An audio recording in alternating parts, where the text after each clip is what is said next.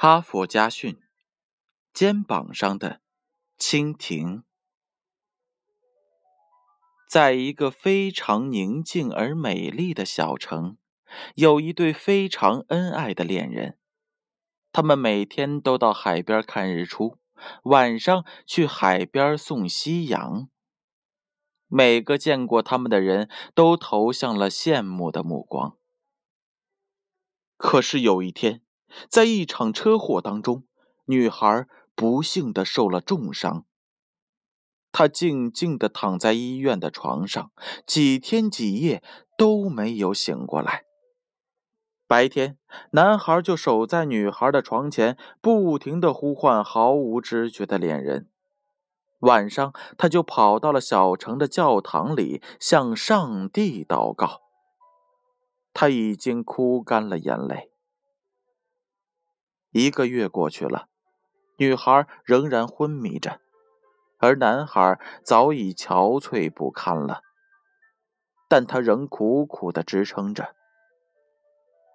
终于有一天，上帝被这个痴情的男孩感动了，于是他决定给这个执着的男孩一个例外。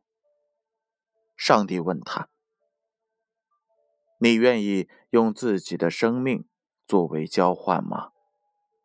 男孩毫不犹豫的回答：“我愿意。”上帝说：“那好吧，我可以让你的恋人很快醒过来，但你要答应化作三年的蜻蜓，你愿意吗？”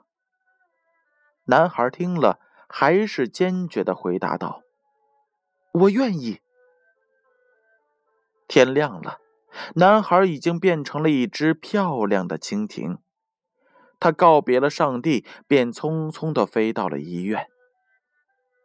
女孩真的醒了，而且她还在跟旁边的一位医生交谈着什么。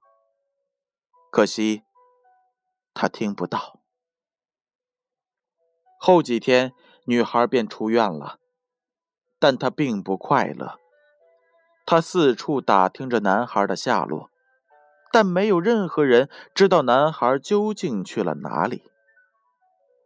女孩整天不停的寻找着，然而早已化身成蜻蜓的男孩却无时无刻不围绕在她的身边，只是他不会呼喊，不会拥抱。只能默默的承受着他的视而不见。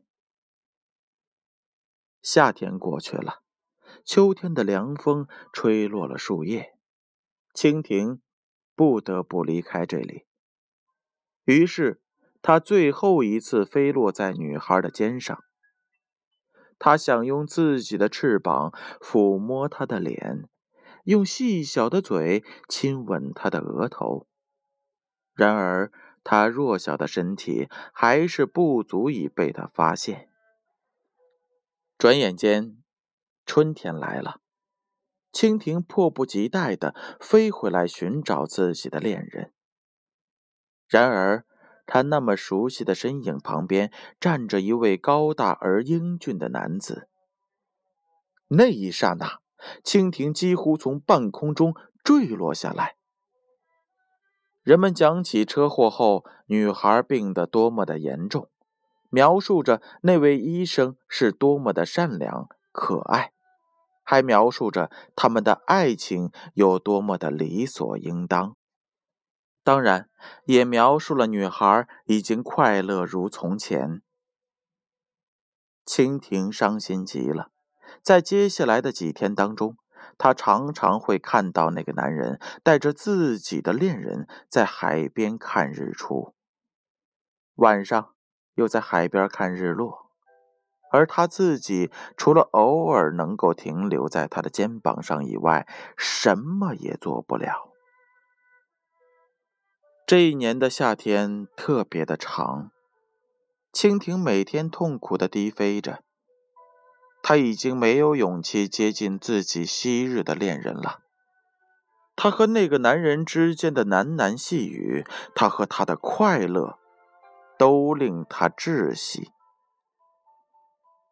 第三年的夏天，蜻蜓已经不再常常去看望自己的恋人了。他的肩膀被男医生轻拥着，脸被男医生轻轻的吻着，根本没有时间去留意一只伤心的蜻蜓，更没有心情去怀念过去。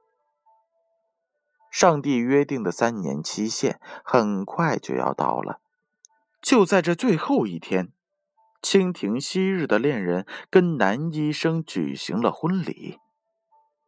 蜻蜓悄悄地飞进了教堂，落在上帝的肩膀上。他看着他们甜蜜的亲吻，蜻蜓流下了伤心的泪水。上帝叹息道：“你后悔了吗？”蜻蜓擦干了眼泪，没有。上帝又带着一丝愉悦说。那么，明天你就可以变回自己了。蜻蜓摇了摇头说：“让我做一辈子蜻蜓吧。”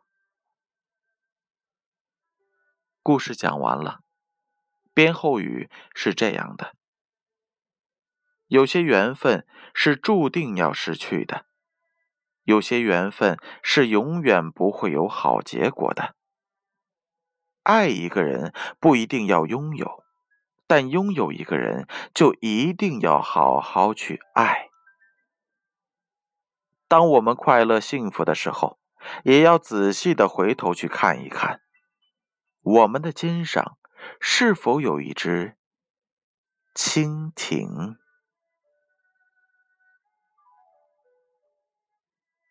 懂得感恩，知道分享，这才是。我们真正应该做的。哈佛家训，建勋叔叔与大家共勉。